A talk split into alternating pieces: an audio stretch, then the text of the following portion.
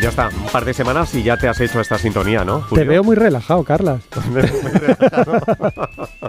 Tendrían que verlo, es un electrón. Yo es que por eso Desemparejado. Mismo, por eso mismo no quiero esa cámara que ahora está dada la vuelta, no la quiero. no cara a la quiero. pared, por si Cara a la acaso. pared, No no, la se quiero, no la encienda. quiero, porque es que los oyentes pensarían que estoy loco. ya, ya, ya. Para aquí, para allá. Qué crack. Buenas tardes. ¿Qué Sí, va? la Buenas sintonía tardes. me parece maravillosa. Adelante, ya está, ya está. ¿Qué vas a decir? ¿Qué vas a decir? Bueno, la ha elegido Roger en este caso. Ah, ¿eh? sí, bien. Gracias, bien.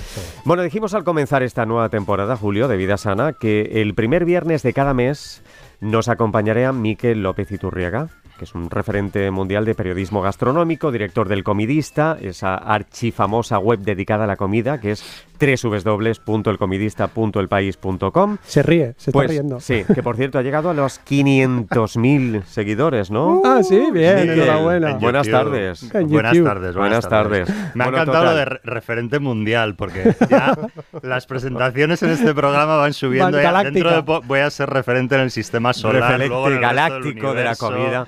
Es Sí. una pasada. Bueno, total, que hoy ya, por ser el primer día, faltamos a la palabra. Es por su culpa. Claro, porque dijimos los primeros viernes Viernes. de cada mes. Pero es un impresentable y Pues hoy es jueves. No, no es culpa suya, es inocente. Sí, sí, bueno, porque estaremos Málaga. en Málaga, ya lo hemos comentado, ¿eh?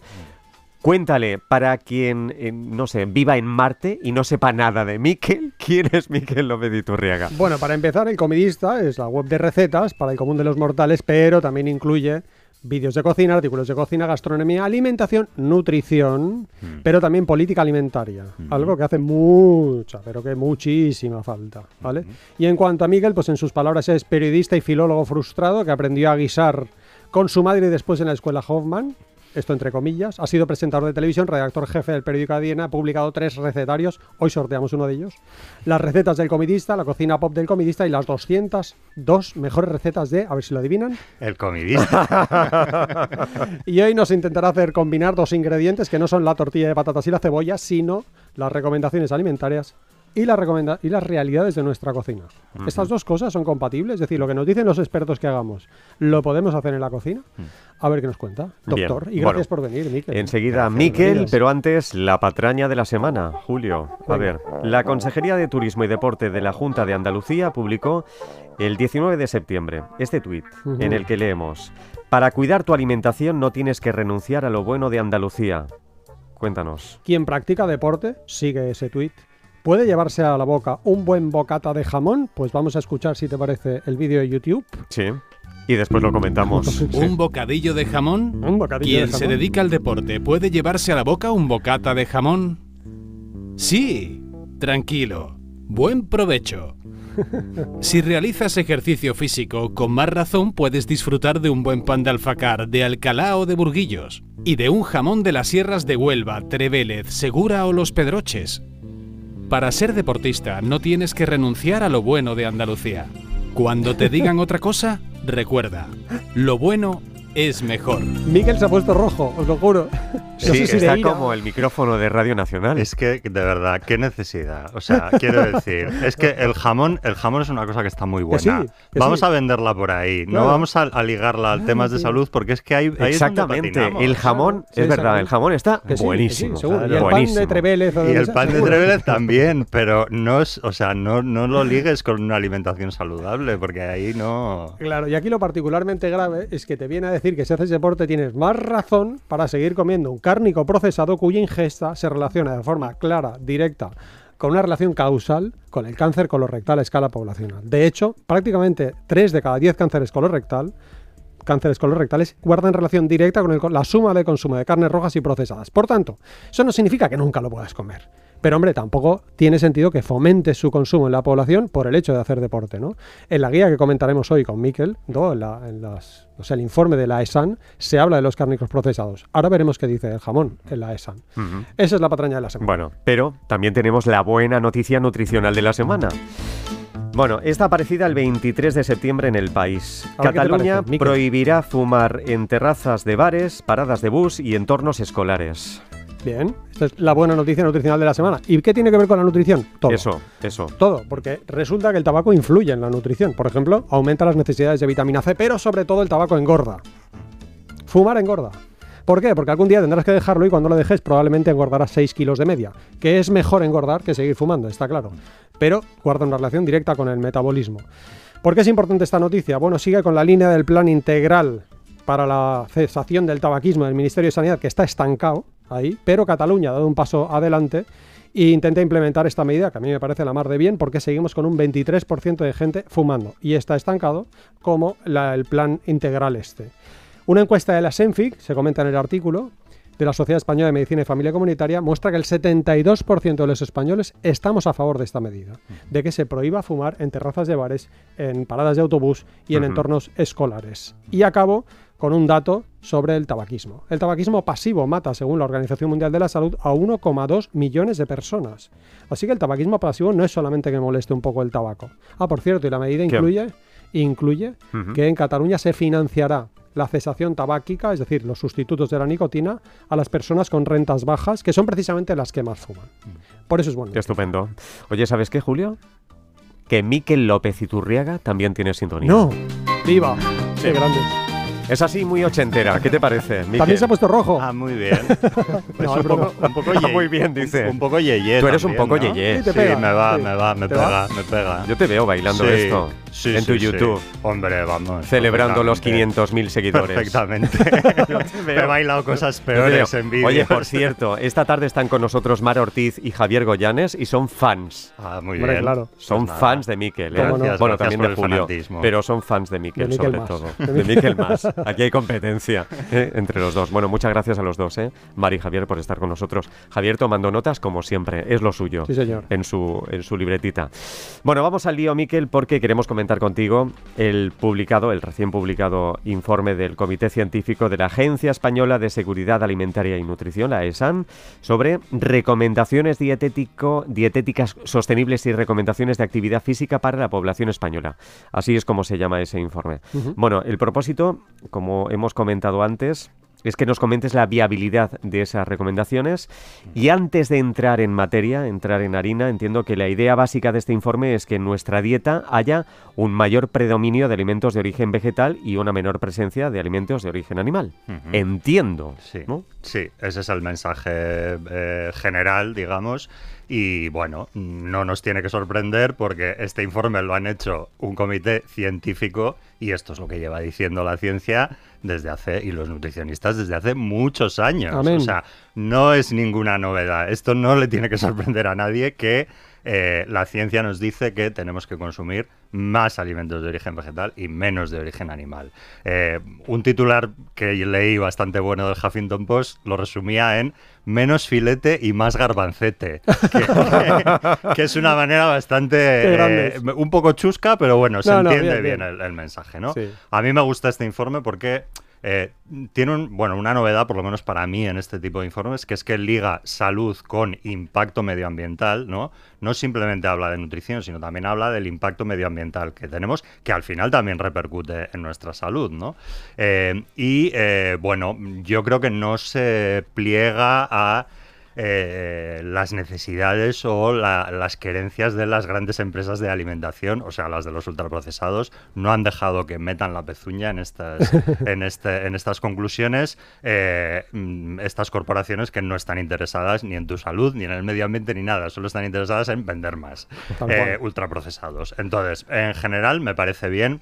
Ha habido gente que ha criticado, pues bueno, que podían ser un poco más explícitas a la hora de hablar de lo que no se debe comer, ¿no? Eh, y yendo un poco por esta línea de los ultraprocesados, pero bueno, yo mm, en general me parecen unas recomendaciones eh, muy, muy correctas. Ahora bien, Venga. Ahora bien. ahora bien, Pero, Pero- pero, pero- Claro, está muy bien para eh, una persona que tenga que diseñar un menú semanal, por ejemplo, ¿no? Pues yo qué sé, eh, son muy efectivas para comedores públicos, para colegios, para estos super padres y super madres organizadísimos que planifican todo lo que van a comer eh, cada semana, ¿no? Pero claro, esto de, mm, no, cuatro huevos por semana, tres no sé qué, cinco raciones de frutas y verduras al día tal. Claro, yo creo que como los individuos concretos, eh, los espíritus libres eh, se pueden confundir un poco, ¿no? Entonces, lo que vamos a intentar ahora, yo creo, es traducir esto eh, a un lenguaje más práctico, ¿no? Eh, que nos pueda ayudar a, a, seguir estas pautas sin estar con la calculadora y el Excel viendo a ver cuántas raciones de verdura, de fruta, de huevos o de carne nos hemos tomado. Estupendo. Me encanta. Yo antes cuando estaba hablando justo hace un momento con él en el sofá este que hay fuera, que nos hemos hecho una foto, ya lo siento, la foto hemos quedado bastante mal, ¿eh? pero, bueno. pero bueno, ya la borraré. pero él me estaba contando esto y yo pensaba, hay que encontrar una metáfora y ahora mientras hablaba se me ha ocurrido, que por supuesto tiene que ver con el sexo. ¿Cómo no? Bueno.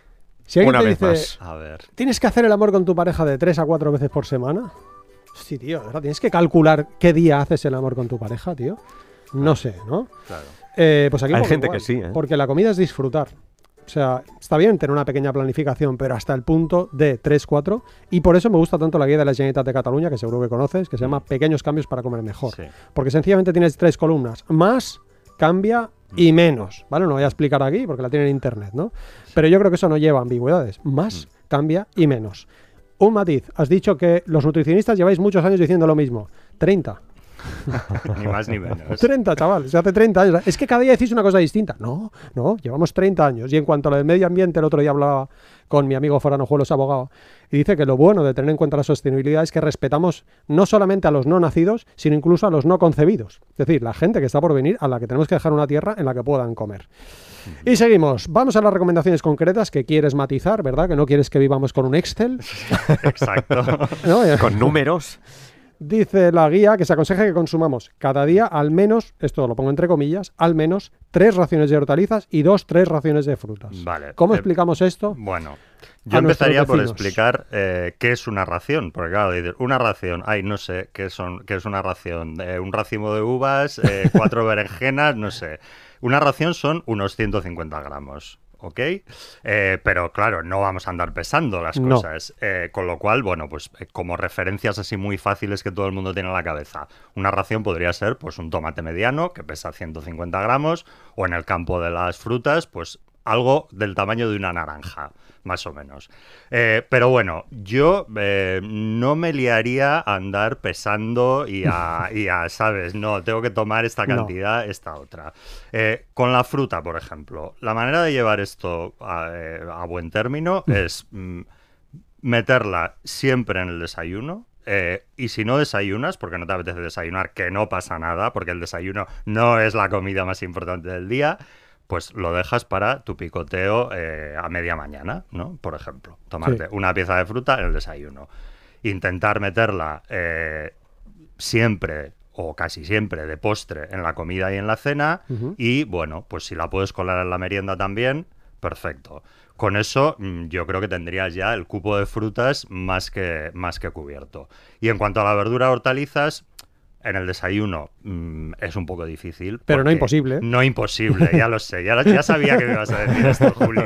Pero en nuestro esquema Que sí, sí, que sí, que y en nuestra cultura, eh, tal como está ahora, el desayuno cuesta un poquito. Pero bueno, en, yo que sé, a media Sí. mañana en la merienda, pues eh, como snack es fácil meter unos palitos de zanahoria, yo que sé, unos tomatitos, no sé, mm, eh, un picoteo así que tenga eh, verduras y luego en la comida y en la cena, pues tan sencillo como que esté siempre, o sea, que eh, siempre esté eh, en tus comidas principales haya una parte que sea eh, la mitad preferentemente o más, eh, de, de- de verduras y hortalizas. Eh, esto tampoco hay que seguirlo a rajatabla, quiero decir, si te has comido, si has comido en otras, en otros momentos del día muchas sí, hortalizas, sí, sí. pues bueno, en la cena igual puedes reducirlas o incluso eliminarlas. Pero bueno, eh, como principio eh, así básico, pues eso, que en todas las comidas principales del día, que son dos, en nuestra cultura, la comida y la cena,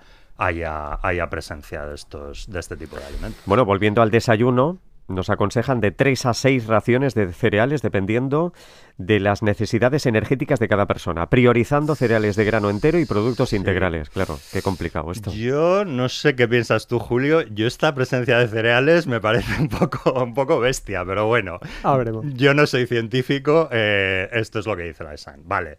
Eh, la ESAN lo que dice es, eh, o, o el informe este, es que eh, los, le- le- sean sobre todo cereales integrales o enteros. Entonces. ¿cómo llevar esto a cabo? Pues tampoco nos vamos a poner a sumar raciones o dejar de sumar. Simplemente que el pan sea mm, siempre o casi siempre integral, la pasta lo mismo, El arroz entiendo que es un, es un cereal de grano entero también puedes introducir cosas en tu alimentación un poco Claro, más yo estaba pensando en el desayuno, imagínate. No, tú no, estás no, claro. Abarcando Eh, mucho más, cereal- mucho más claro. terreno, es verdad. Es es que verdad. cereales pensamos en los cornflakes del Y eso no. desayuno y, y cere- las cereales están Claro, por todas partes. mi cabeza se me iba ahí. Y Claro. después, dependiendo de las necesidades energéticas de cada persona, yo qué sé. Sí, bueno, claro, yo creo que esto quiere decir que si, si tienes una actividad física pues muy grande, mm, puedes aumentar y si no, pues tienes que reducir, no Pero sé. a lo mejor mi actividad es más cerebral y necesito, yo qué sé, no lo sé. Bueno, no sé. El caso es que eh, hay una cosa interesante que dice eh, las recomendaciones, que es que parte de estos cereales se pueden sustituir con legumbres, por ejemplo. Sí, señor. Ajá. Eh, y yo mm, casi que me inclinaría más por ahí. Luego hablaremos de las legumbres, pero eh, tiraría por ahí.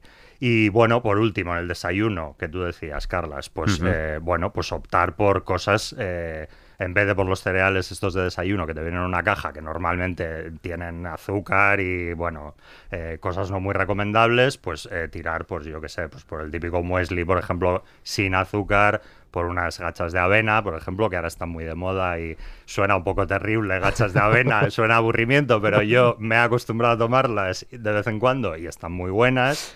Y bueno, pues esa es una manera de introducir cereales en el desayuno eh, para no estar todo el rato con el pan integral, ¿no? Sí, dice, dice el pediatra Carlos Casabona que los cereales de desayuno deberíamos llamarlos chucheales. Exacto. Sí, Porque para alguna es más empresa. descriptivo, sí. Para alguna empresa que te saca uno sin azúcar, al cabo de un tiempo esa misma empresa va y le añade azúcar. Entonces, casi que es mejor. Para competir con los demás, claro. Claro, porque la Si gente no, se lo come nada. más, que es que está más bueno, ¿no? Eh, entonces, cuando ellos hablan de cereales, en ningún momento se refieren a estos, ¿no? Mm. El desayuno has dicho antes que no es la comida más importante del día, salvo si es la única que vas a hacer. Bueno, o salvo si vendes cosas para el desayuno. claro. En cuyo caso es muy importante porque te quieres forrar. Pero, por supuesto, totalmente de acuerdo. Sí. Una, nada, un pequeño matiz con lo de las verduras. Matiz, una, una, una nota. Publicamos un estudio científico hace tiempo sobre qué pasaba con la cocción en las verduras. ¿Vale? Conclusión: es igual. Cómetelas como más rabia te dé. Porque lo importante no son los nutrientes que supuestamente se pierden, sino el hecho de que tú sigas comiendo verduras. Eh, y en cuanto al pan integral, es mejor que sea sin sal. Esto es lo único que diría, ¿vale? Que, que la población intente acostumbrarse, igual que te acostumbras a tomar el café sin azúcar, ¿no? las gachas de avena. Que por cierto, no puedes desayunar pan. Es decir, el pan es un cereal. Yo desayuno todos los días pan integral y no se muere nadie. Sí, sí. Con verduras fritas, por cierto, ¿eh? Que ya. Con verduras fritas. Claro, tío, pones una verdura en las sardenes, eso está de muerte, tío, pero bueno, es igual. Y acabo diciendo que hay un estudio reciente que se ha publicado sobre arroz integral y diabetes que muestra una relación muy fuerte de protección por el mero hecho de sustituir el blanco por integral. Y eso no hace falta tener grandes conocimientos de cocina. No. A no ser de que quieras hacer una paella con arroz integral, que eso ya es Sí, otro bueno, tema. Yo ¿no? ¿no? me metería ahí, eh, pero bueno, sí, el arroz integral, a ver, no tiene más que. eh, tarda un poco más Mm. Ya en está. hacerse que el, Sí. que el arroz. Nada más. Hay algo novedoso en el informe y es que se aconseja, comillas, un consumo máximo de tres raciones de lácteos. ¿Te ha sorprendido? Pues sí, mm, la verdad es que me ha, me ha bueno, había leído cosas en esta, en esta Sí, sí. línea, pero me ha sorprendido, ¿no? Y de alguna manera esto hace frente a una industria muy poderosa Ahí está. que es la de, lo- la de los lácteos, ¿no? Eh, bueno, mm, a ver, esta recomendación, eh, yo creo que tomamos tantos lácteos en general que la recomendación tendría que ir más por, la, por el camino de la reducción, ¿no? Mm. Eh, desde luego, apostar por lácteos no, no azucarados, o sea, batidos, yogures con azúcar, postres lácteos, cosas con edulcorantes, no, sino más bien, mm, pues eso, el yogur natural, vamos, la versión sin nada, digamos, y eh, en el campo de los quesos, pues eh, entiendo que es apostar por los menos salados, ¿no? Que normalmente son los quesos, los quesos frescos y no los, no los curados. Eh, mm, también las recomendaciones dicen que hay que reducir el consumo de lácteos si además se consumen otros alimentos de origen animal. Que esto también es importante, ¿no? O sea, si no si reduces tu consumo de carne y de pescado, pues bueno, igual los, a los lácteos les puedes dar un poco más de, de espacio.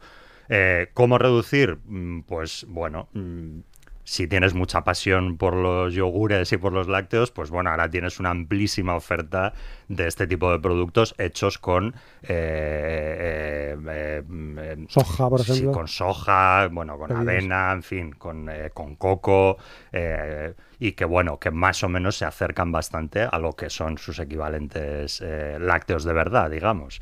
Y bueno, mm, yo también lo que hago, esto ya es una cosa que hago yo personalmente, es que los he sacado del postre. O sea, los lácteos, eh, mm, los sí que uso lácteos, tomo leche al- por la mañana, me tomo algún yogur natural quizá para merendar o a media mañana, pero el postre lo dejo para la fruta. O sea, no, no, no me tiro al, al postre fácil, que siempre es el yogur que tienes en la nevera Sí, que es abres y verdad. te lo zampas. Lo abres, cuchara y ya está. Y para adelante, Sí. fácil.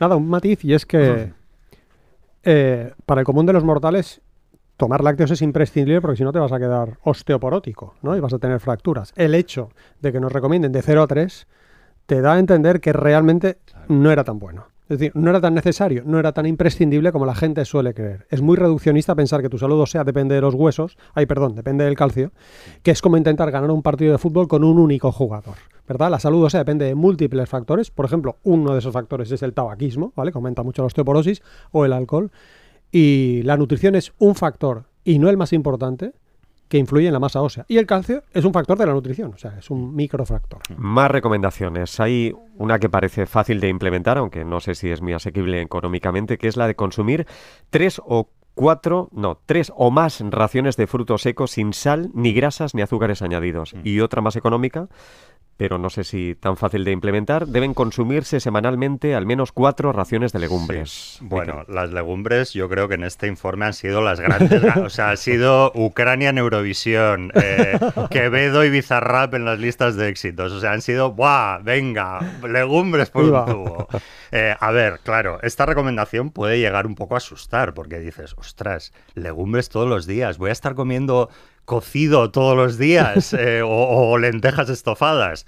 Bueno, eh, yo creo que no es tan difícil el meter cuatro raciones, o sea, cuatro o, o- o una ración de legumbres diarias. Lo que tienes que entender es que las legumbres te las puedes comer de muchas maneras. O sea, no, no simple, no solo en guisos o en potajes o en, o en cocidos, que si lo haces, la recomendación sería no atiborrarlos a embutido, Ahí que está. es una cosa muy nuestra. Lo de poner en las lentejas un kilo de chorizo, no. Eh, pero vamos, recordar que las lentejas se pueden comer en ensalada. Los garbanzos, por ejemplo, o las lentejas eh, de tipo caviar funcionan súper bien en ensalada. En dips, o sea, en, en untables, vamos. Sí. Humus y similares. Los puedes hacer con cualquier legumbre, no solo con garbanzo. Y recuerda que te los puedes comer también con verduras asadas o cocinadas en el microondas. O sea, puede hacerse un plato completo alrededor de un, de un humus o de un untable. Eh, puedes introducirlo en las cremas de verduras perfectamente o hacer cremas de legumbres. Eh, puedes tomar también derivados de la soja, que la soja es una legumbre, el tofu, que es una cosa que cada vez está más, cada vez es más común en nuestra alimentación. Que es un rollo el tofu, ya, ya sé, me estáis mirando con unas caras que, ay, qué aburrimiento el tofu. Sí, bueno, sí, aquí pues Mari y Javier se van mirando todo el rato y el dicen, uy, esto no, uy, el- esto sí, uy, el- esto no. El tofu es una esponja de sabores. Y con el tofu, Depende Javier ha dicho que, no. Depende de lo que le pongas. Si al tofu le añades cosas muy ricas, pues entonces está bueno. Ya. Y luego también salteados de guisantes, habas, que también son legumbres, eh, y de cualquier otra. O sea que hay múltiples maneras de comer legumbres y se pueden comer cada día. ¿Y frutos secos? Frutos secos. Mm, eh, a ver, pues yo con lo que hago con los frutos secos, lo mismo que he hecho un poco con, el yo, con, con los lácteos en el postre, he intentado sacarlos del aperitivo y, meter, y meterlos en las comidas, ¿no? Eh, yo qué sé, por ejemplo, en la fruta del desayuno o en el yogur que te tomas en el desayuno, unos frutos secos picados. Las ensaladas mm, o las verduras o las pastas o los guisos, es muy fácil rematarlos con cualquier tipo de fruto seco picado. Eh, cualquier cosa a la que le quieras dar un punto crujiente, las cremas de verduras, por Sí. ejemplo, que son un poco rollo a veces. Si les pones unos, unos frutos secos picados, ya estás metiendo ahí un, un elemento crujiente que le va a dar mucho más rollo al plato. Eh, yo qué sé, pastas de frutos secos que ahora se venden en muchísimos supermercados, pasta de cacahuete, pasta de almendra, también los puedes introducir. En, están muy bien para hacer salsas, por ejemplo. ¿no? Eh, y bueno, es una manera de ir colándolos ¿no? en diferentes momentos de, tu día. Eh, y bueno, simplemente recordar que mejor sin sal, mejor que no sean fritos y bueno, y mucho mejor ya si no tienen azúcar añadido y miel y cosas de esas que a veces se les ponen a los frutos secos de supermercado. Los conguitos no son frutos secos. no, los conguitos Las pipas Tijuana tampoco. No entran. Y luego recordar que no por el hecho de ser más caros son más saludables. Puedes y no te dicen, tome una gran variedad de frutos secos. No, no, escoge el fruto seco que más rabia te dé, aunque sea barato, y lo puedes incluir en tu dieta. Dos preguntas últimas que queremos hablar con los oyentes. La primera, carne máximo de tres raciones semanales de carne, redoble de tambores, priorizando el consumo de carne de aves y conejo y minimizando la carne procesada. ¿Cómo encajar a la población esta cosa?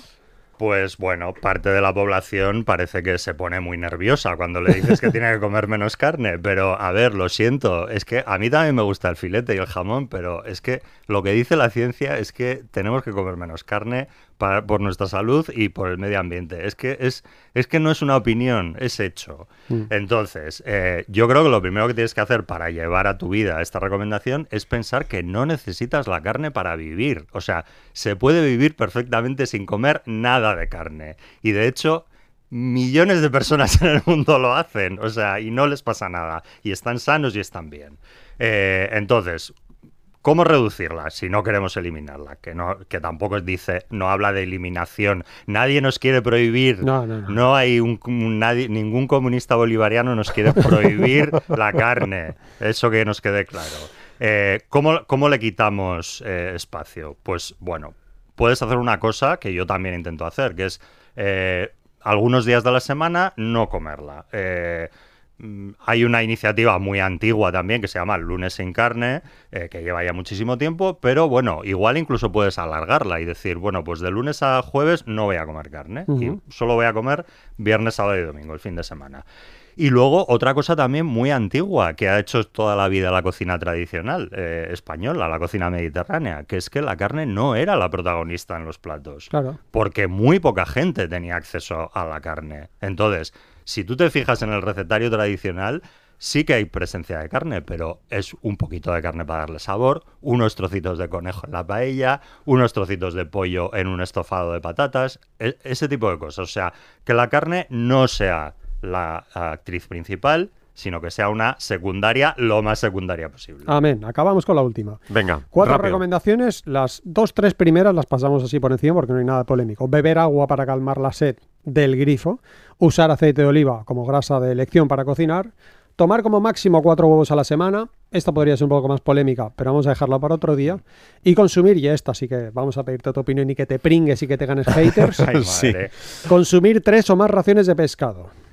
Sí, bueno, pues a mí esta también me ha, sorprendido un poquito más por, el, por, el, por la parte medioambiental, ¿no? Eh, o sea, me parece que esta recomendación de tanto pescado eh, no sé si está muy acorde con las últimas noticias sobre el estado de eh, los mares y, el efecto de la, de la sobreexplotación, ¿no? No sé si tendría que ser una recomendación un poquito más prudente eh, y, de más reducción, pero bueno, a ver, mm, pues un poco lo mismo que con la carne. El pescado es un muy buen alimento, especialmente el azul, pero no tenemos ninguna necesidad de comer pescado. O sea, podemos sobrevivir sin comer pescado. Eh, si lo comes, pues eh, opta por especies en general por las pequeñas, que suelen ser las menos explotadas, y no por, pues eso, por las de siempre, ¿no? Por ese pescado grandote que ya sabemos todos que es muy cómodo de comer porque es el que menos espinas tiene y el que más carne, pero al final estas especies son las que más sufren, ¿no? Las que, las que están todo el rato en todos los menús, ¿no? Pues eso, el atún, la merluza, todas estas eh, están muy explotadas y bueno, yo creo que hay que explotar más, perdón, hay que apostar más por ese pescado más pequeñito y menos, menos conocido. Listos, ¿no? Listos, gracias. más información imposible, ¿eh? No, no, ya más está. Información imposible. La mar de bien. Pregunta sana. Bueno, la semana pasada Conforme al informe de la ESAN, preguntábamos cuántos días a la semana se aconseja que la población adulta realice actividades de fortalecimiento muscular de intensidad modelada, moderada o más elevada para trabajar todos los grandes grupos musculares. Julio. Miquel López Iturriaga. ¿Cuántas veces a la semana tenemos que hacer ejercicio de fuerza según ese informe que supuestamente te has leído? Que conste que él solo se ha leído las partes nutricionales. Pues, eh, ah, mira, tengo aquí apuntada la respuesta No. del guion, qué bien, porque efectivamente no me había leído la parte de- de la- del ejercicio y, y eso que yo hago ejercicio, eh, pero a ver, es que es un informe muy largo. Claro, claro. Tenía A ver, centrarme en respuesta, la parte respuesta. alimentaria. Julio. Dos o más. Dos o más. Venga. José Luis Lara Olmedo de Ciudad Real se lleva a casa Reconstruyendo a Milón, publicado por Ediciones Tutor. ¿Qué preguntas hoy, Julio? Pues algo que tiene que ver con el jamón y con, yo qué sé, la consejería esa de Andalucía del deporte. ¿Cómo define a las carnes procesadas este informe del que hemos hablado hoy? ¿Vale? El informe de la ¿Cómo define sobre a las carnes procesadas? Sí. ¿Qué es para este informe las carnes procesadas? Ajá. Ya está. Bueno, si quieren contestar, lastardes@rtv.es, lastardes@rtv.es. Y en juego esta semana las recetas del comidista de Miquel López Iturriaga lo publica Plaza y Janés. Firmado, voy a hacer el esfuerzo de Muy firmar. bien. Bonito. Así me gusta, firmado y Me- todo. Lo voy a dar todo. venga. Charlamos con ustedes. Participa en directo. Llama a los teléfonos 900-630-630 y 900-137-137. Por cierto, sugerencia de Spike en Twitter dice que, bueno, quien diga que comer avena es muy soso, que le ponga queso batido fresco y un poco de fruta, va muy bien, dice. Mm, ¿Qué? bien. Sí, ¿Bien? muy Sí. bien. muy Aceptamos, bien. barco. En Huelva, Francisco, buenas tardes. Hola, buenas tardes. Adelante, Francisco. Soy un amante del programa, ¿eh? totalmente de muchísimos años. Muchísimas gracias. Bueno, muchísimos años no, porque hemos empezado hace un mes. Pues, pues te he escuchado los fines de semana. Ah, eso sí, eso sí, entonces, muchas gracias. Eh, Ah, bueno, se refiere entonces a la vida sana de Julio Basulto, ¿no? Ahí va, ahí va. Ahí va, ahí va. Yo tengo 72 años, tengo una cuna vértebra un poquito abierta, pero estoy en gimnasio. Ajá. Sí.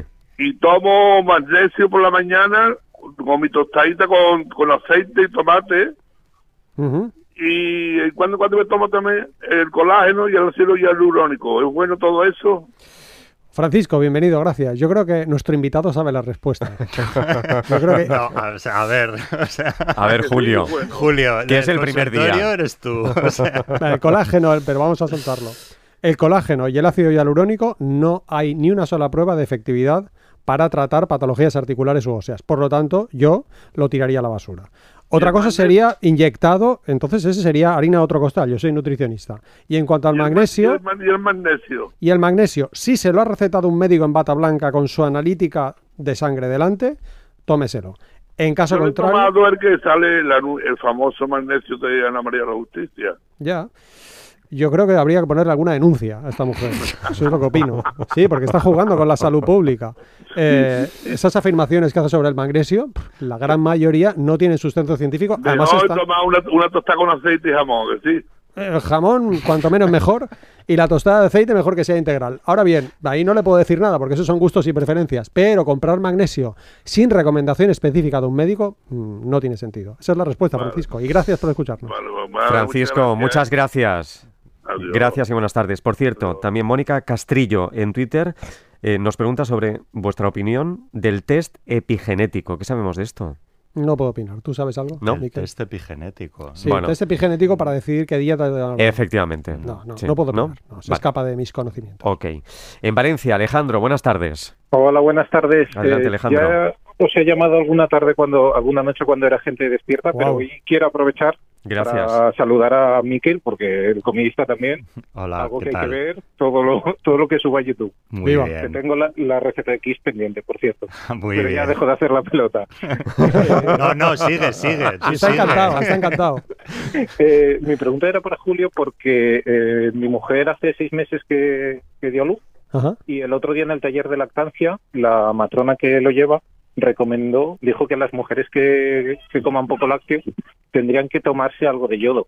Y fuimos a la pediatra y a la médico de cabecera y no nos contestaron. Busqué algo tuyo, o sea, busqué Julio Basulto, yodo, eh, mujeres lactantes. Y me Sí. salió que si toma que si toma dos lácteos al día y sal yodada no hay problema. Sí, señor. duda es que es que mi mujer y yo tomamos, pues eso, comiendo menos carne, productos animales, etcétera, etcétera.